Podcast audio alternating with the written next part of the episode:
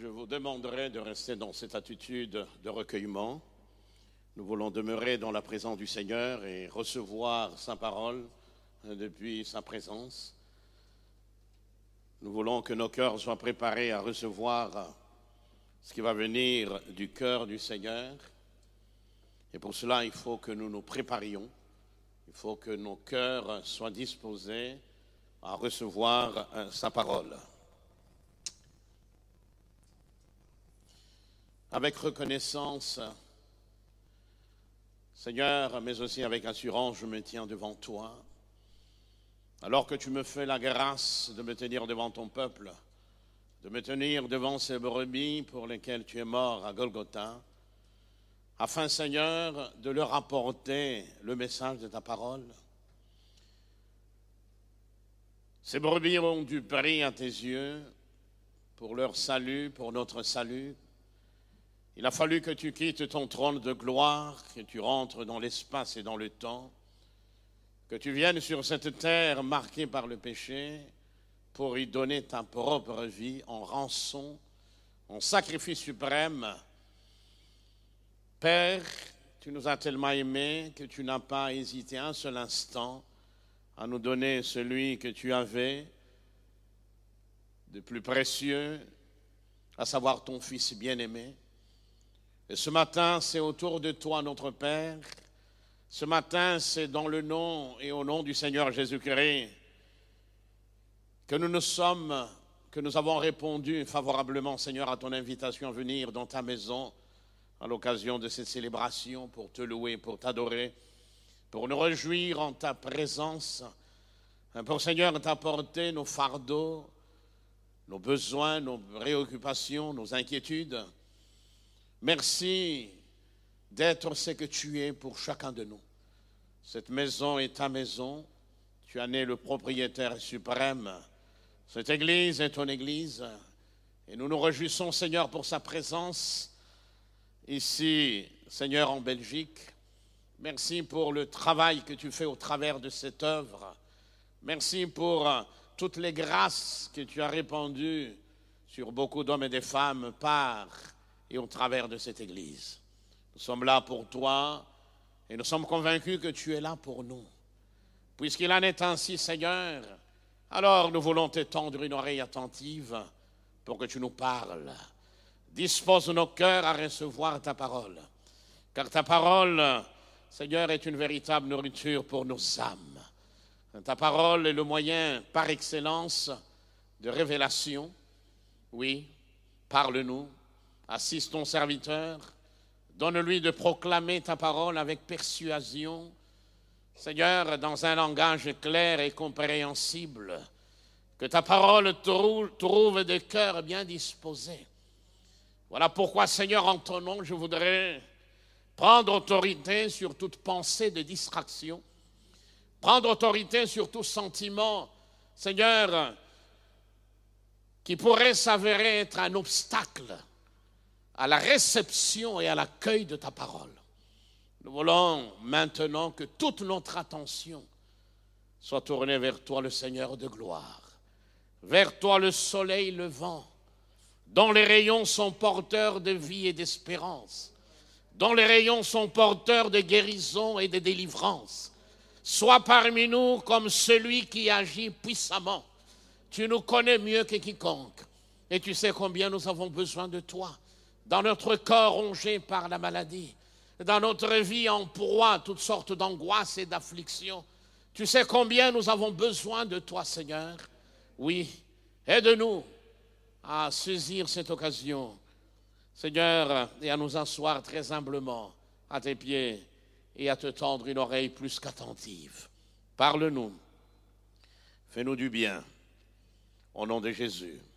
Amen. Gloire au Seigneur. Acclamons le nom du Seigneur. Que Dieu soit béni. Très content et en même temps reconnaissant vers le Seigneur de passer ces moments ensemble avec vous. Ça fait en effet euh, très très longtemps que j'ai été euh, parmi vous euh, pour communier ensemble avec le Seigneur, mais aussi communier fraternellement avec chacun de vous. Et donc, point de besoin de vous dire que le Covid est passé par là.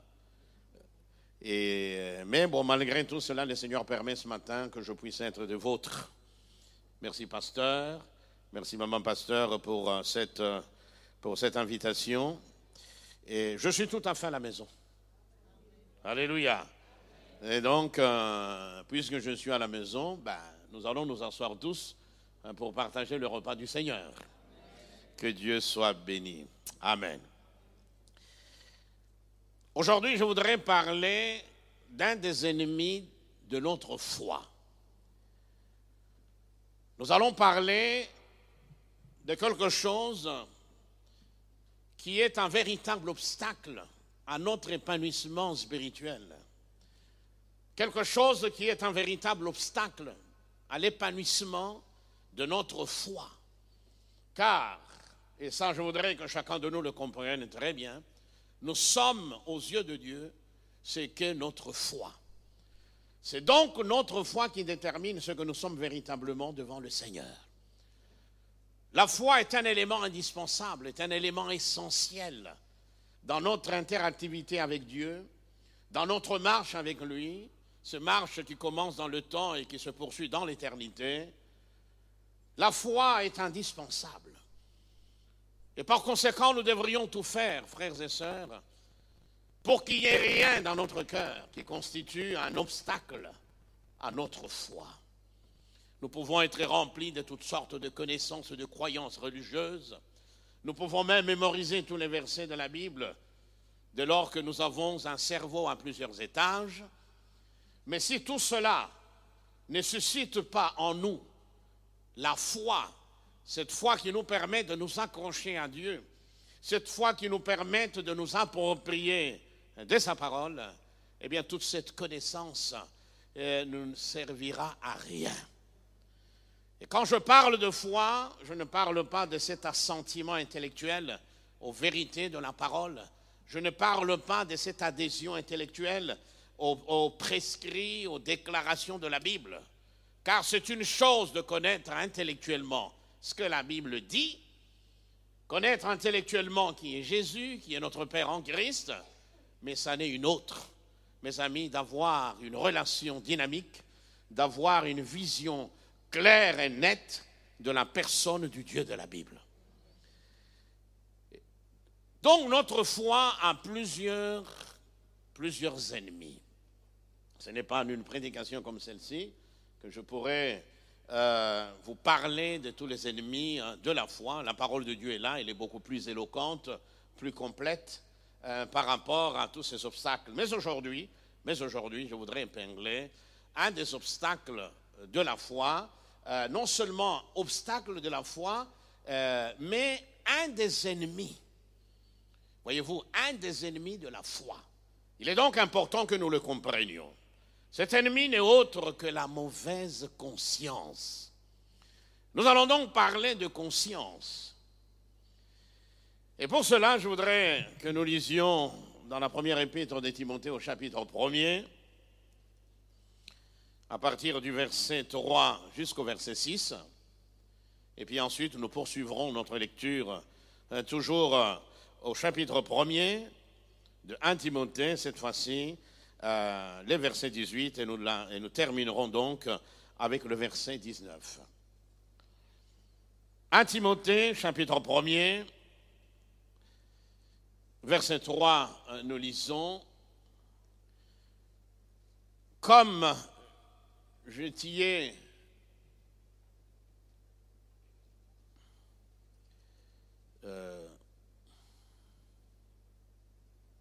Ah, ok, ok, c'est pas la même version. pourtant, j'avais précisé, mais enfin, euh, dans le document que j'ai rempli, c'est pas un problème. Et comme je t'y ai exhorté à mon départ pour la Macédoine, demeure à Éphèse afin de recommander à certaines personnes de ne pas enseigner d'autres doctrines et de ne pas s'attacher à des fables et de généalogies sans fin qui favorisent des discussions plutôt que l'œuvre de Dieu dans la foi.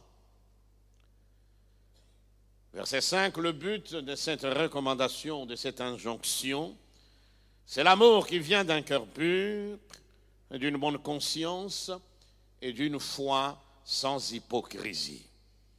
Et le verset 18, la recommandation que je t'adresse, Timothée, mon enfant, selon les prophéties faites à ton sujet, c'est que, d'après elle, tu combattes le bon combat en gardant la foi et une bonne conscience.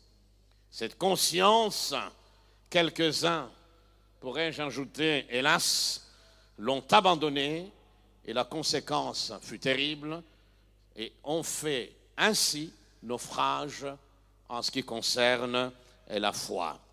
Et un dernier verset, bon, je ne l'ai pas mentionné, c'est toujours dans le même livre, chapitre 3, le verset 9. Ah, euh, qu'il conserve le mystère de la foi dans une conscience pure. Amen. La foi. Toute la Bible, que ce soit l'Ancien Testament ou le Nouveau Testament, met en évidence, mes amis, l'importance vitale de cet élément essentiel quant à notre relation avec Dieu. La foi est comme un cordon ombilical qui nous relie à Dieu. La foi est cet élément qui nous permet, mes amis, d'interagir avec Dieu, de marcher avec lui, de demeurer en Christ et par conséquent de jouir de toutes les bénédictions auxquelles le Seigneur nous destine de par notre, euh, notre comment, position en Jésus-Christ. Toute la Bible, disais-je, souligne l'importance de la foi. Si vous lisez la deuxième épître de Paul à Timothée, qui est donc la toute dernière lettre que l'apôtre a écrite avant de mourir, eh bien, il dit ceci, j'ai combattu le bon combat et j'ai gardé la foi. L'homme qui dit ça, qui encourage Timothée, est l'homme, mes amis, qui aura été tout au long de sa vie à partir du moment où le Seigneur s'était révélé à lui sur le chemin de Damas, un outil puissant entre les mains du Seigneur hein, pour le salut des âmes. Cet homme, plus que jamais, a marqué l'histoire de l'humanité. Deux mille ans plus tard, sa vie parle encore. Cet homme a été utilisé de manière puissante, de manière extraordinaire. C'est le seul serviteur de Dieu dont, il est dit que Dieu accomplissait des miracles extraordinaires par Paul. Cet homme a implanté des églises dans tout le bassin méditerranéen. Cet homme a amené l'évangile jusqu'à Rome, siège de l'empereur. Tout au long de son ministère, cet homme a été confronté à toutes sortes d'obstacles, a rencontré toutes sortes de, a connu toutes sortes de tribulations, a été persécuté, etc. Il a donc accompli beaucoup de choses. Mais à la fin de sa vie, cet homme ne passe pas son temps à rappeler à Timothée, souviens-toi, j'avais implanté l'église à Éphèse, souviens-toi de mes voyages missionnaires, partout où j'ai été, etc. Mais il lui dit ceci, je combattu le bon combat et j'ai conservé, j'ai gardé la foi. En étudiant ces deux petites épîtres de, Paul à Timothée, d'abord dans la première, c'est-à-dire de Timothée, le mot foi apparaît 18 fois. Fois, fois. Hein? Oui. 18 fois. Mais évidemment, dans nos versions françaises, si vous comptez, vous allez euh, vous arrêter à 17. C'est normal, euh, parce qu'au chapitre 3, euh, plutôt au chapitre 5, le verset 12, où il est question de veuves, etc., de jeunes veuves, qui se rendent coupables en ce qu'elles ont annulé ainsi leur premier engagement, eh bien, le terme traduit par engagement, c'est le terme foi. 18 fois dans cette petite épître composée de, cinq, six chapitres. Voyez-vous, 18 fois. Et si vous allez à sa deuxième et dernière épître, dernier livre qu'il a écrit, eh bien là aussi, il n'y a que euh, quatre, quatre versets, et quatre plutôt chapitres, eh bien, le mot foi apparaît huit fois. Ça nous montre, mes amis, toute l'importance que l'apôtre bien-aimé attachait à cette notion de foi. J'ai gardé la foi. Voilà ce qui était important pour lui, car ça aurait servi à quoi pour l'apôtre Paul? De connaître tout ce qu'il a connu, de faire tout ce qu'il a fait pour le Seigneur, des miracles, euh, euh, expérimenter la puissance de Dieu de manière extraordinaire et singulière, ça aurait servi à quoi si à la fin de sa vie, cet homme avait perdu sa foi? Saurait servi à rien. On aurait parlé de ces miracles, certes, mais comme appartenant à l'histoire, mais une histoire morte. Mais voilà, l'homme est arrivé au terme de sa vie, au terme de son séjour ici-bas, en ayant gardé la foi dans une conscience pure. Et le Seigneur lui-même, eh oui, lui aussi, nous montre toute l'importance de la foi. Avant qu'il entre dans cette période de sa vie que nous appelons la passion, passion qui va déboucher sur sa condamnation et sur sa mort, et puis plus tard sa résurrection d'entre les morts, avant d'aller au mont des Oliviers, donc à Gethsemane, le Seigneur va dire à Simon, Simon, Simon, le diable vous a réclamé pour vous passer au, crible comme le blé. Mais j'ai prié pour toi afin que ta foi ne défaille point. J'ai prié pour toi, non pas pour que tu continues à être apôtre. J'ai prié pour toi, non pas que tu continues à être cet homme-là, Pierre, Simon, tout ce que vous voulez, non pas que tu continues à parler en langue, mais j'ai prié pour que ta foi ne défaille point. Mes amis, c'est la foi qui maintient notre architecture spirituelle qui la maintient.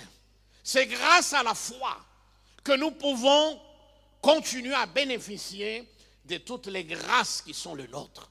C'est donc la foi qui nous rend capables de nous approprier des, des promesses de Dieu et de les expérimenter. Cette foi-là ne peut pas être produite par des efforts religieux. Cette foi-là ne peut pas être, mes amis, le produit d'un quelconque effort euh, spirituel, quel qu'il soit. La parole de Dieu nous révèle que c'est Jésus qui est l'auteur, qui est celui qui suscite la foi en nous et qui en même temps l'amène à la perfection. Gloire à Dieu. Hébreu 12. En grec, eh bien, euh, la Bible dit ceci dans le Nouveau Testament grec, la langue dans laquelle le Nouveau Testament a été écrit, il est dit ceci, Jésus, Jésus, l'initiateur de la foi, et son accomplisseur. Deux caractéristiques du Dieu de la Bible. Deux caractéristiques, mes amis, du Seigneur Jésus. Il n'est pas seulement celui qui sauve et qui délivre de toute forme d'esclavage. Il est celui qui suscite la foi en nous. Il est l'initiateur de la foi, mais aussi son accomplisseur. Il est l'alpha de la foi, il en est aussi l'oméga. Alléluia. Et encore entre l'alpha et l'oméga de la foi, il est encore celui qui la soutient. C'est celui qui la fait grandir. Ça veut dire, mes amis, que nous devons tout faire. Nous devons veiller à ce que notre foi non seulement reste intacte, mais qu'elle trouve en nous des conditions qui lui permettent de grandir, qui lui permettent de croître. La foi est une donnée dynamique. Ce n'est pas quelque chose de statique. J'ai la foi, c'est fini. Je vais à l'église, à la borne, je chante, euh, je parle en langue, etc. Euh, gloire à Dieu, j'ai la foi. Et puis, euh, le reste de la semaine, je mène ma vie comme je le veux ou comme je l'entends. Attention. Ou soit on avance dans la vie chrétienne parce qu'on a une foi dynamique, une foi ferme, une foi puissante qui défie tous les obstacles qui nous amènent à aller de victoire en victoire, ou comme on nous a fait chanter de gloire en gloire, ou alors nous régressons parce que nous ne croissons plus dans la foi. Mes amis, vous avez une grande responsabilité. C'est de créer des conditions dans votre vie, dans votre cœur, qui permettent donc à cette sémence vivante, mes amis, d'éclore, de se développer et de vous amener à tutoyer le succès, à tutoyer la réussite. Car par la foi, tout est possible. La foi rend possible, mes amis, tout. Parce que la foi, eh bien, comme j'ai l'habitude de le dire, je ne sais pas si je l'ai déjà dit ici, la prière nous amène à Dieu et la foi amène Dieu à nous. Et quand Dieu se lève aux côtés de nous, aucun ennemi ne peut tenir. Quand Dieu se lève, alors tout ce qui nous paraissait impossible, tous ces problèmes qui nous paraissaient insolubles, tout d'un coup, ces problèmes deviennent solubles. Euh, tout d'un coup, ce qui était impossible devient impossible. Car avec lui, il suffit qu'il dise un mot pour que la chose ou les choses s'accomplissent. Ça, c'est notre Seigneur Jésus. Ça, c'est notre Dieu, mes amis. Et ma prière est que la borne Bruxelles croisse, grandisse dans la foi. L'Église sera devant Dieu, c'est que la foi aura occupé dans le cœur de chacun de vous. C'est donc votre responsabilité. Mes amis, nous allons devant des moments difficiles. Le monde est de plus en plus traversé par toutes sortes de crises morales, des crises écologiques, des crises spirituelles, des crises philosophiques, idéologiques, tout ce que vous voulez. Et les choses deviennent de plus en plus difficiles. Le ciel de ce monde s'obscurcit chaque jour qui passe, mes amis. Et si nous ne sommes pas bien vertébrés sur le plan spirituel, avec une foi ferme, eh bien, nous aurons des difficultés énormes à résister à toutes ces tempêtes. Vous avez vu ce que Eunice. Vous voyez, je ne sais pas s'il y a quelqu'un qui s'appelle Eunice. Vous voyez Vous avez vu, mais cette Eunice ici est destructrice. Voilà, c'est cette tempête qui a soufflé, qui est partie de, de comment D'Angleterre, euh, qui a traversé la Manche, qui a balayé le nord de la France, une partie des côtes belges, qui a traversé le pays et ça a laissé des dégâts. Eh bien, laissez-moi vous dire une chose, que sur le plan spirituel, il en est ainsi. Nous sommes régulièrement confrontés à toutes sortes de tempêtes, que ce soit sur le plan spirituel, que ce soit sur le plan de la communauté, que ce soit sur le plan conjugal, que ce soit sur le plan familial, nous aurons affaire à toutes sortes de tempêtes. Mais grâce soit rendue à Dieu que quelle que soit la tempête, quel que soit le nom que le diable lui donne, quelle que soit son intensité et sa dangerosité, de lors que le Seigneur est avec nous, nous l'affronterons avec assurance. Nous nous tiendrons devant elle avec le nom du Seigneur comme notre bouclier. Nous avancerons en disant avec Dieu, nous ferons des exploits. Avec Dieu, eh bien, nous irons de l'avant. Certes, le vent cherchera à nous empêcher d'aller de l'avant. Le vent nous bougera. Mais tant que lui est dans la barque, tant que lui est là, nous arriverons à bon port. Nous arriverons à l'autre rive. Car Jésus est capable de tout. La foi. Un élément indispensable. Je dirais que la Bible a été écrite d'un côté pour nous révéler qui est notre Créateur, pour montrer que nous ne sommes pas le produit du hasard, pour nous montrer que nous ne sommes pas des macaques évolués, des bonobos améliorés, que nous ne sommes pas des orang-outans perfectionnés, mais plutôt des créatures à l'image du Dieu de la Bible. Oh, Alléluia. Voyez? Donc ne vous étonnez pas que, que certaines sociétés aujourd'hui ressemblent à des jungles. Car de lors vous faites croire aux gens que c'est des macaques, c'est des babouins. Eh bien, ça ne serait pas étonnant qu'ils reproduisent cela dans la vie, dans la société.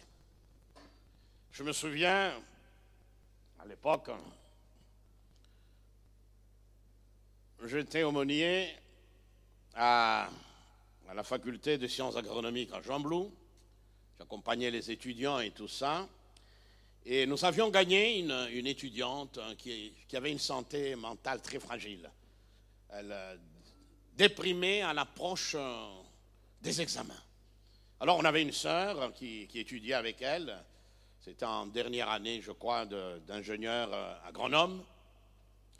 Et et puis elle avait commencé à venir à notre cellule que j'ai dirigée. On avait quelqu'un, un frère, un couple qui travaillait à la faculté et qui, a, qui accueillait une cellule. Nous l'avons gagné au Seigneur. Elle avait retrouvé sa confiance. Quand les examens approchaient, ben, ce n'était plus la même personne. Elle ne, réagissait, plus de la même manière. Voyez-vous, Dieu l'avait fortifiée, etc. Elle est restée en contact avec nous pendant deux ou trois ans qu'il lui restait à terminer son cursus euh, et, après, elle a terminé. Donc, elle a quitté Jean-Blou. Elle est repartie dans la région Charleroi, euh, où ses parents vivaient et tout ça.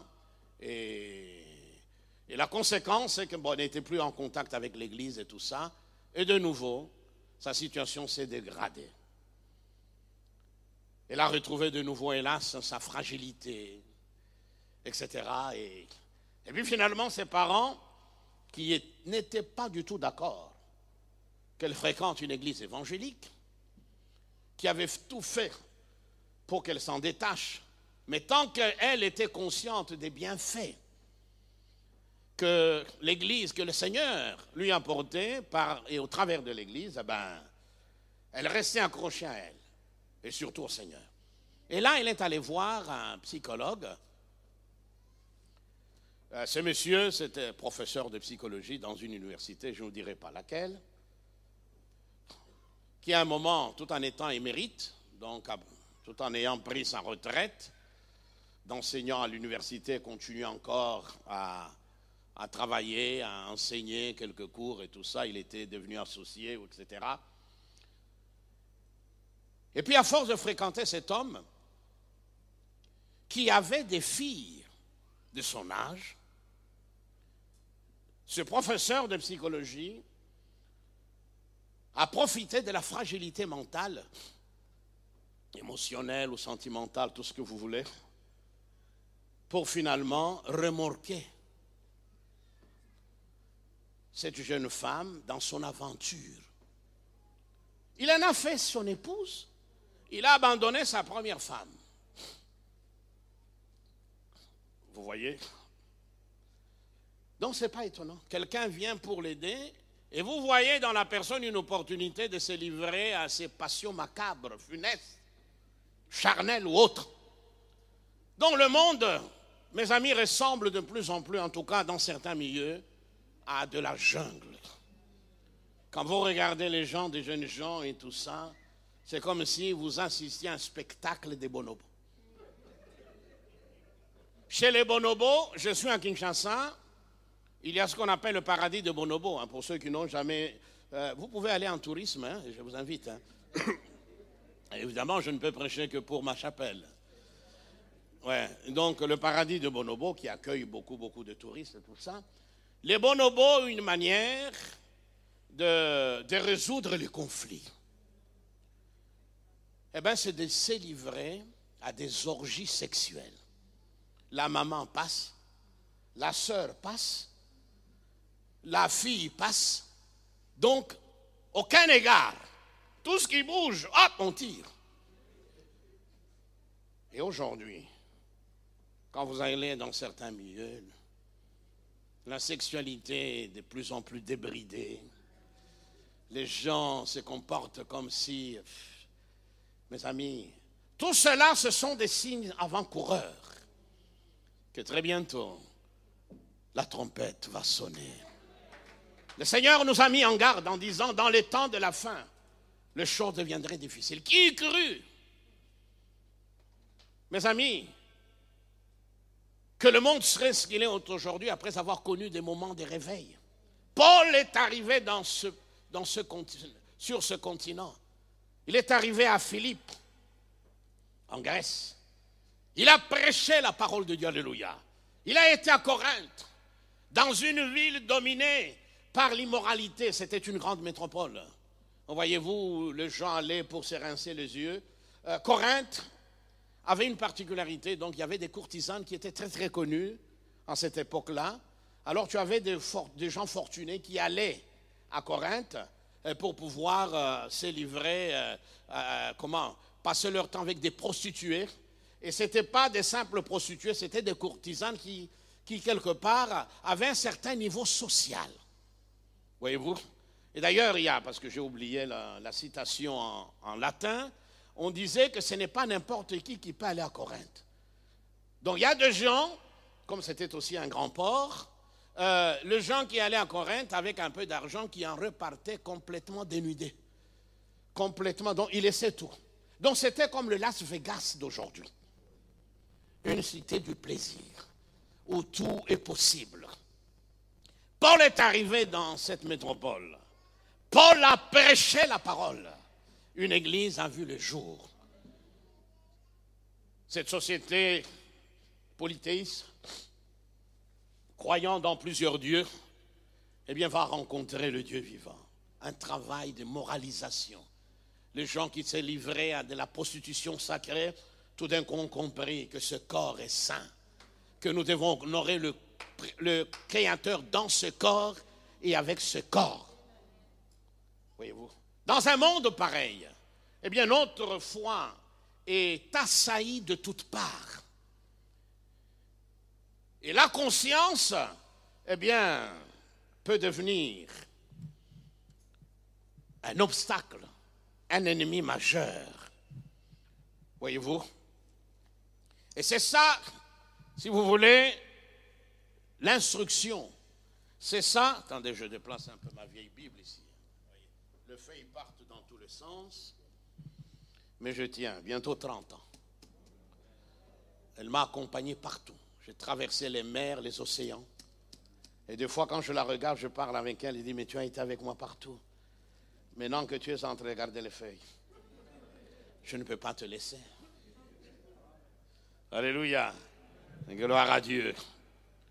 Donc, l'apôtre Paul, après avoir mis Timothée en garde contre des faux docteurs avec leurs faux enseignements, faux enseignements qui sont aussi un obstacle, un ennemi de la foi, après avoir mis Timothée en garde contre toutes sortes de, doctrines spéculatives, contre toutes sortes d'hérésies, des faux enseignements, et c'est le cas aujourd'hui, hein, contre toutes sortes de pratiques qui n'ont rien à voir ou qui n'avaient rien à voir avec la parole de Dieu, l'apôtre va finir par attirer l'attention de Timothée sur une vérité fondamentale de la parole de Dieu, vérité qui, somme toute, est la vertu par excellence, à savoir l'amour.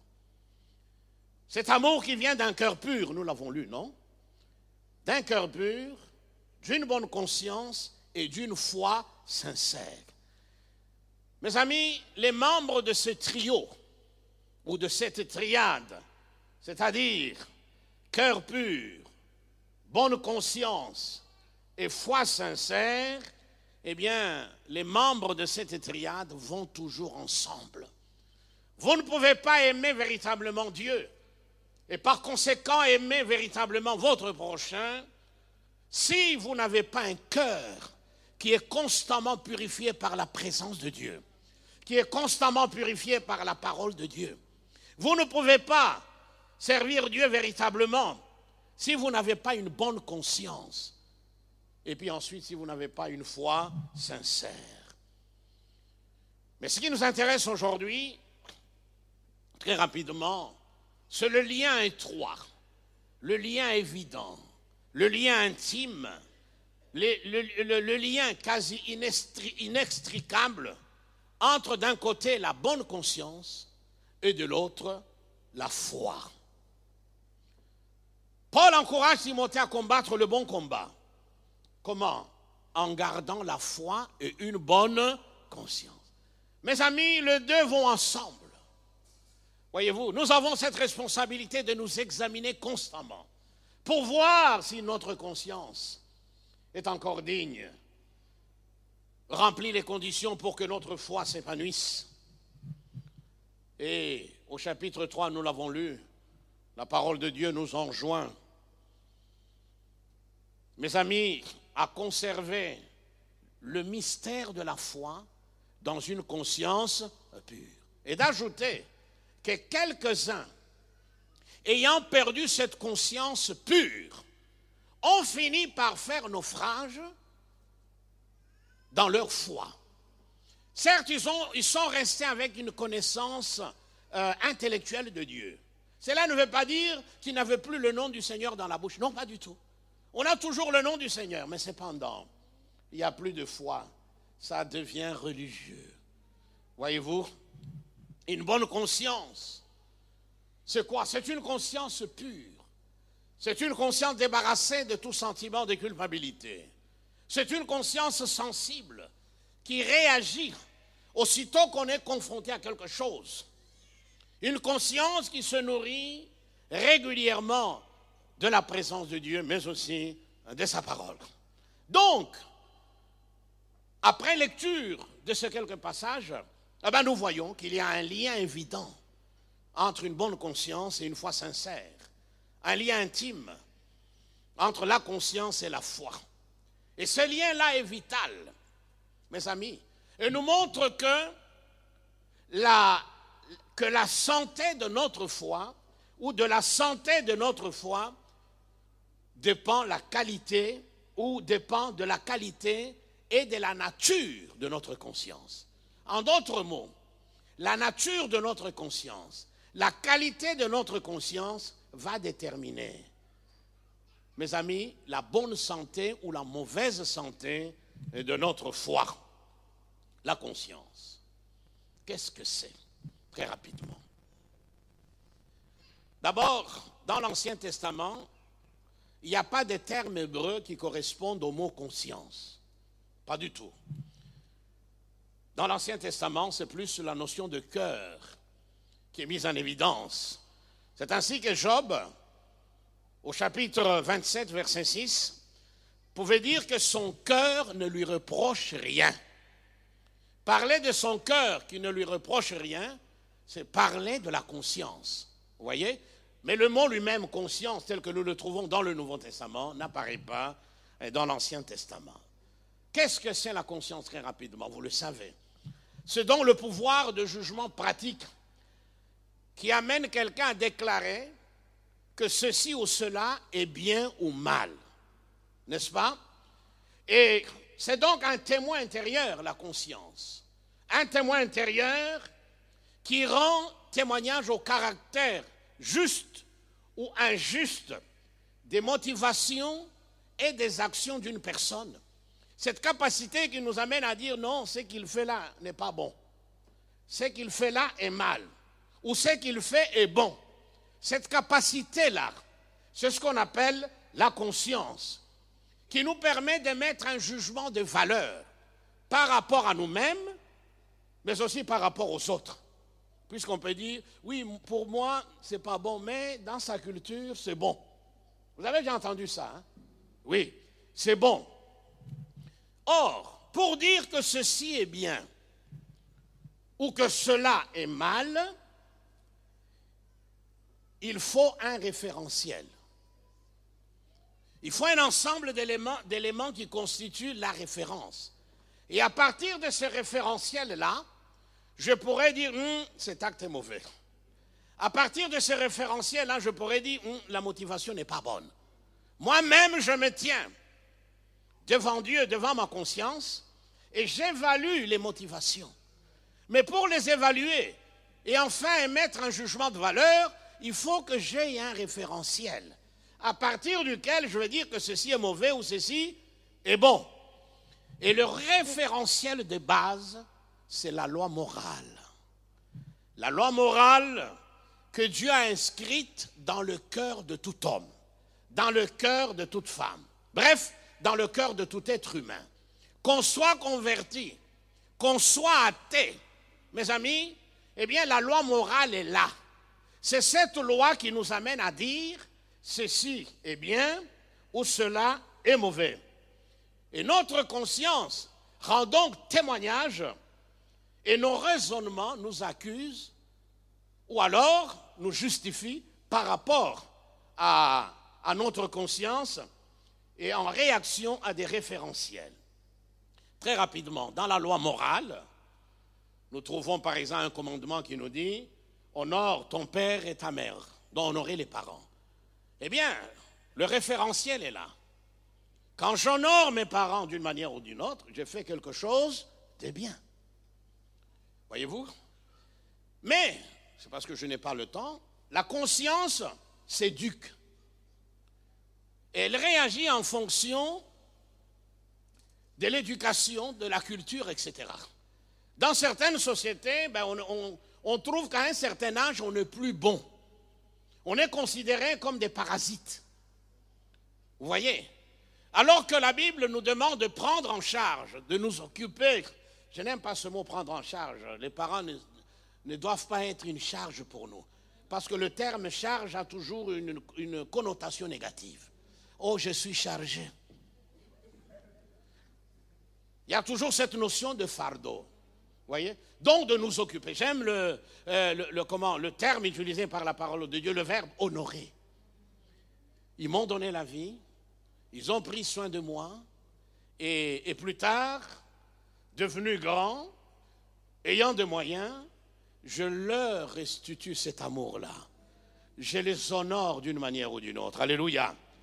Donc, ce référentiel, eh ben, nous le trouvons dans la parole de Dieu. Honore ton père et ta mère. Un autre référentiel, ne commet pas de meurtre. Il ne faut pas tuer. Tu te retrouves dans une situation où tu es fort, tu as fait la boxe américaine, congolaise ou japonaise, je ne sais pas quoi. Euh, vous êtes baraqué, vous êtes un véritable, enfin grand comme un eucalyptus, bien baraqué comme un baobab. Euh, vous dites, mais si je le tiens par le cou, je l'étrangle, il meurt. Vous êtes là, vous imposez. Voilà. Vous dites seulement avec ma main ici. Je le tiens par le cou, c'est fini. Mais vous dites, mais je ne peux pas tuer. Parce que la Bible, euh, le référentiel moral est là. Tu ne commettras pas de meurtre. Ou alors, tu ne voleras pas. Ah, qui travaille à l'hôtel, dit-on? Voilà. Vous prenez, dit non, le patron a beaucoup je peux me permettre de lui prendre 20 euros, ce n'est pas ça qui le rendrait pauvre.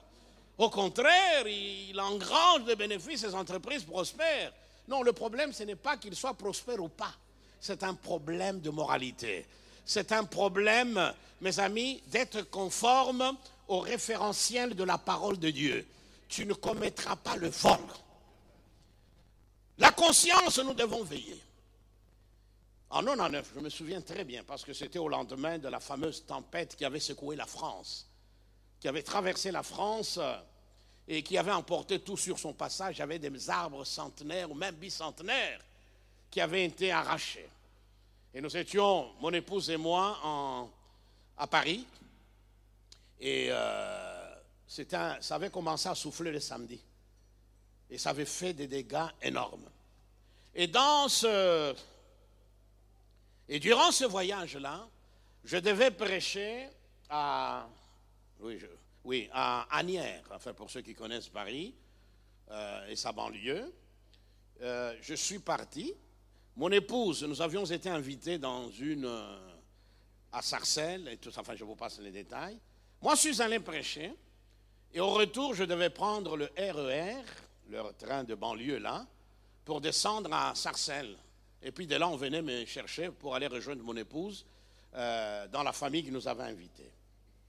Je prêche, gloire au Seigneur, je reviens, euh, je prends le premier train, je descends, je ne sais pas en quelle gare, j'attends le second. Mais il se faisait tard. Sur le quai, il me fallait acheter un ticket. Je regarde, j'étais pressé, je ne vois rien. Je dis, oh. Et puis je vois un surveillant. Je dis, monsieur, est-ce qu'il n'y a pas d'appareil ici pour acheter un ticket? Il a dit, oui, mais là, il faut monter plus haut, parce que c'était souterrain. Hein. Il faut monter plus haut, et puis de toute façon, à cette heure-ci, il n'y a pas de contrôle. Qu'est-ce que vous auriez fait? Je lui ai dit non, je n'achète pas le billet parce qu'il y a contrôle ou pas contrôle. J'achète le billet parce que c'est juste. Je prends le train, ce n'est pas le train de mes parents. Donc par conséquent, je dois payer. Vous prenez le métro. Aujourd'hui, vous envoyez des SMS. Ndeko, en lingala. Dis-moi quoi Est-ce que Bambi là hein? Ça, ce sont des termes quinois. Hein. Donc, il y, y a des contrôles là. Il dit non, ils viennent de monter. Moi, je les ai vus descendre. Tu peux venir. vous montez. Vous êtes content et le dimanche, vous êtes à la bonne. Oh, alléluia. Vous parlez en langue. Non. Votre conscience. Non, vous devez payer. C'est ça la conscience. Qui nous dit non, ce que vous faites n'est pas juste. Ce n'est pas bon. Voilà. La stib n'appartient pas à votre oncle. Voilà, donc vous ne pouvez pas prendre comme ça et dire non, non, non, non, il n'y a pas de contrôle. Non, nous ne payons pas les tickets par peur de contrôleur. Nous payons les tickets parce que c'est juste. Voilà, je prends un moyen de transport, c'est donc normal, c'est logique, c'est naturel, c'est juste, c'est spirituel de payer le ticket. N'est-ce pas? Donc, mais cette conscience-là reçoit ou est influencée par beaucoup d'éléments extérieurs, comme la culture. Il y a des cultures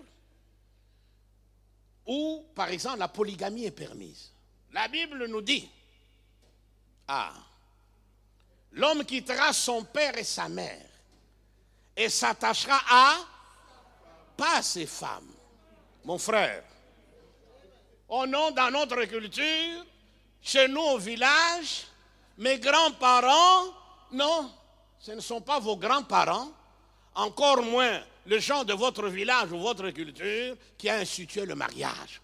Le mariage nous vient du Créateur. Donc, il y en a qui sont influencés par la culture, par la polygamie. C'est-à-dire, on peut, on peut avoir toute une cour, deux, trois, quatre femmes. Tout ça, c'est la convoitise. Voyez-vous? Ou alors, dans certaines cultures, enfin, ce n'est pas en Afrique, hein, parce que je ne pense pas que ça puisse arriver en Afrique, la polyandrie. C'est-à-dire une femme avec plusieurs hommes. J'aimerais voir un Africain. un chef d'État africain dit ceci pour justifier un peu le fait que les présidents africains, quand ils arrivent au pouvoir, ils ne veulent plus partir. Alors, de, l'ouest, de l'Afrique de l'Ouest, je crois, il a dit ceci. Il dit, chez nous, le pouvoir, c'est comme une femme. On se la partage jamais. Quand quelqu'un, malheureusement, arrive à une conception pareille du pouvoir, eh bien, c'est terrible. Donc, enfin, bref, tout ça pour dire quoi? Voilà. Donc, euh, tout ça pour dire quoi? Que notre conscience peut être influencée par la culture par des éléments de la culture, par la tradition, par la religion. Par exemple, il y a ce qu'on appelle dans certains pays euh, asiatiques, comme notamment au Pakistan, le crime d'honneur. Vous connaissez ça hein? C'est-à-dire, c'est un crime perpétré en réaction à un comportement perçu comme ayant apporté les déshonneurs à la famille. C'est-à-dire une fille qui va s'amouracher de quelqu'un qui n'est pas musulman ou qui n'est pas hindou. Eh bien, dans ces pays-là, et au nom du code de l'honneur, quelqu'un de la famille, le propre frère de la, fille, peut, peut la tuer. Et du reste, on n'a pas besoin d'aller jusque-là. Ça s'est passé à Charleroi, hein. ici en Belgique. Hein. Voilà. Une famille d'origine de ce côté-là. Eh bien, la fille s'était amourachée d'un Belge. Et il sortait quand le grand frère a appris ça. La famille a dit nous ne pouvons pas tolérer ces déshonneurs. Le frère s'est occupé d'elle. Il a égorgé, il l'a tué. Donc, pour eux, pour les parents, la conscience est tranquille. Eh bien, c'est parce que cette conscience a été façonnée, a été modelée par une culture d'inspiration satano-diabolo-démoniaque. Il y a des cultures qui justifient l'inceste. C'est terrible, hein? Des cultures qui donnent à la femme une place qui ne lui revient pas, c'est-à-dire qui chosifie la femme. Ah, il n'y a qu'une qui est d'accord. Voyez-vous, la femme, c'est comme une poule pondeuse. Voilà, la femme est là-bas. On en connaît. Hein. Il y a des hommes, de par leur culture, quand ils reviennent du travail, la main dans la poche, ils s'y flottent. La pauvre dame, elle est passée par l'Europe, elle vient pour accueillir. Chérie, bonjour. Bonjour.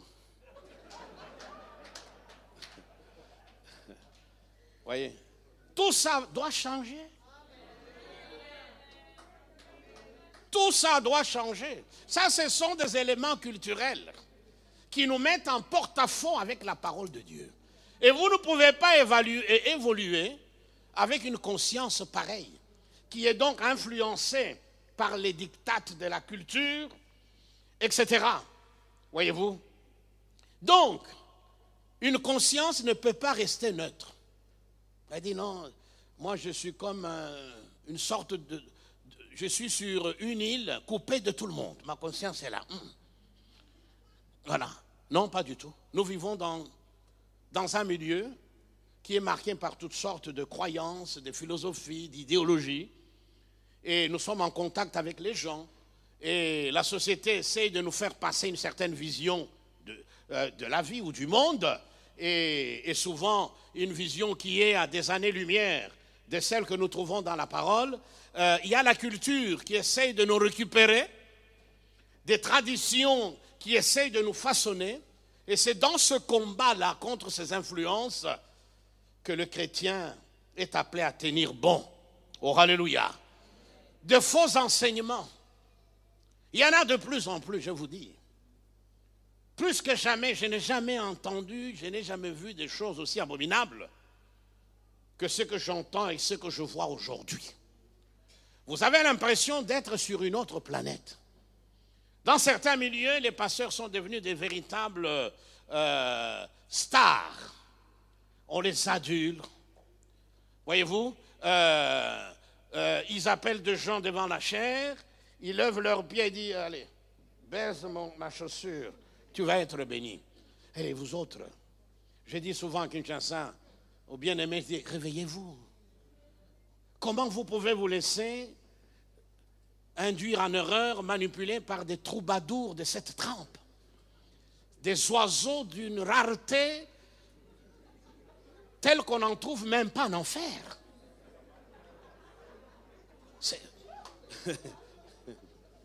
Ce n'est pas possible. Voyez-vous? Ils sont imbus d'eux-mêmes, suffisants, outrecuidants.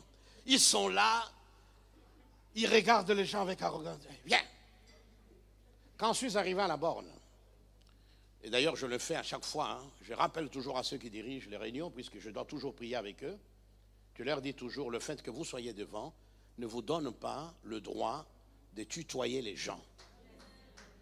Vous devez savoir que parmi les gens qui sont assis, il y en a qui ont l'âge de vos parents, l'âge de vos grands-parents. Les gens auxquels vous vous adressez, il y a des gens plus instruits que vous. Voilà. Euh, plus intelligents que vous. Alors il faut les respecter. Plus que tout cela, ce sont des âmes pour lesquelles Jésus est mort. Mais aujourd'hui, aujourd'hui, mes amis, c'est, c'est plus le cas. Et on comprend très bien pourquoi l'Église tourne en rond. Elle est de plus en plus euh, atrophiée, chloroformée, euh, impotente, sclérosée. Elle n'avance plus à cause de ce genre d'enseignement. C'est devenu un moyen de vivre aujourd'hui. Nous, à l'époque, euh, quand on... Moi, je me souviens quand on m'avait dit que Dieu... Enfin, la conviction d'être appelé par Dieu, je travaillais en aviation, s'est imposée à moi. J'ai réfléchi trois fois. J'ai regardé autour de moi, j'ai dit, mais comment je vais vivre? J'ai regardé les pasteurs dans les années 80. Hein. Euh, vous savez, aujourd'hui, nous pouvons nous habiller comme ça. Hein. Nous qui travaillons à l'époque, moi je me souviens, j'aidais les pasteurs. J'achetais, quand je revenais de mission, j'offrais ceci, une chemise ou, euh, un, un, polo, etc. Mais aujourd'hui, les choses ont changé. Vous savez pourquoi? Ce n'est pas que nous, nous avons plus de foi que les pasteurs d'il y a 20, 30 ans, 40 ans. Hein. C'est tout simplement la donne a changé. À l'époque, pour ne parler que du Congo, mon pays, les églises avaient commencé en milieu ouvrier, parmi des gens qui n'étaient pas très instruits. Alors ça veut dire quoi? Eux aussi, ils attiraient les gens de leur niveau social. Voilà, c'était des huissiers, c'était des gens qui n'avaient pas grand-chose. Ces gens donnaient la dîme. C'était peu, hein? Mais avec le temps, l'évangile a commencé à gagner certains milieux sociaux. Alléluia. Et par conséquent, ces gens-là, au, nom du même esprit d'obéissance, quand ils donnaient leurs dîmes ou leurs offrandes, ben, c'était des montants assez conséquents. Et donc, euh, et aujourd'hui, on se retrouve avec des églises, dans les églises, où nous avons des ministres, nous avons des, des mandataires publics, des généraux et tout ça, des hommes d'affaires, des femmes d'affaires, et c'est normal, c'est normal que les offrandes reflètent la réalité sociale. Voyez-vous, j'ai un pasteur que j'ai envoyé chez les pygmées. Mais pourquoi vous rigolez? Ce sont des âmes, non? Je lui avais dit, Induite, tu veux, Dieu, va à Inongo. Tu t'installes à Inongo, tu prends la pirogue, tu traverses. Là, tu seras soutenu. Oh, m'installer à Kinshasa, il y a trop d'églises. Ouais, merci. Il y a trop d'églises. Allez là-bas dans le, dans le fin fond. Le Seigneur aime les pygmées. Pourquoi vous cherchez simplement à vous installer à Kinshasa? C'est qu'il y a une autre motivation la conscience. Vous voyez? Il est parti, il va, il prêche, etc. Et, euh, et Dieu agit. Mais dans son église, il n'y a pas grand-chose. Les offrandes, c'est rien du tout. Ça, je sais. Et c'est comme ça que nous le soutenons. Quand il vient à Kinshasa, nous payons son transport, aller-retour, etc. Nous lui donnons quelque chose parce que son église et l'autre cellule chez nos amis pygmées eh ben, ne sont pas à mesure parce que le niveau social, le niveau économique étant ce qu'il est, c'est impossible de rassembler un peu d'argent, même de lui payer un billet. Euh, il vient souvent en camion, il, doit changer des bateaux, des, comment, des, des bars, des pirogues, tout ce que vous voulez, pour arriver à Kinshasa. Mais enfin bref, mes amis, notre conscience doit être soumise à l'influence de la parole de Dieu.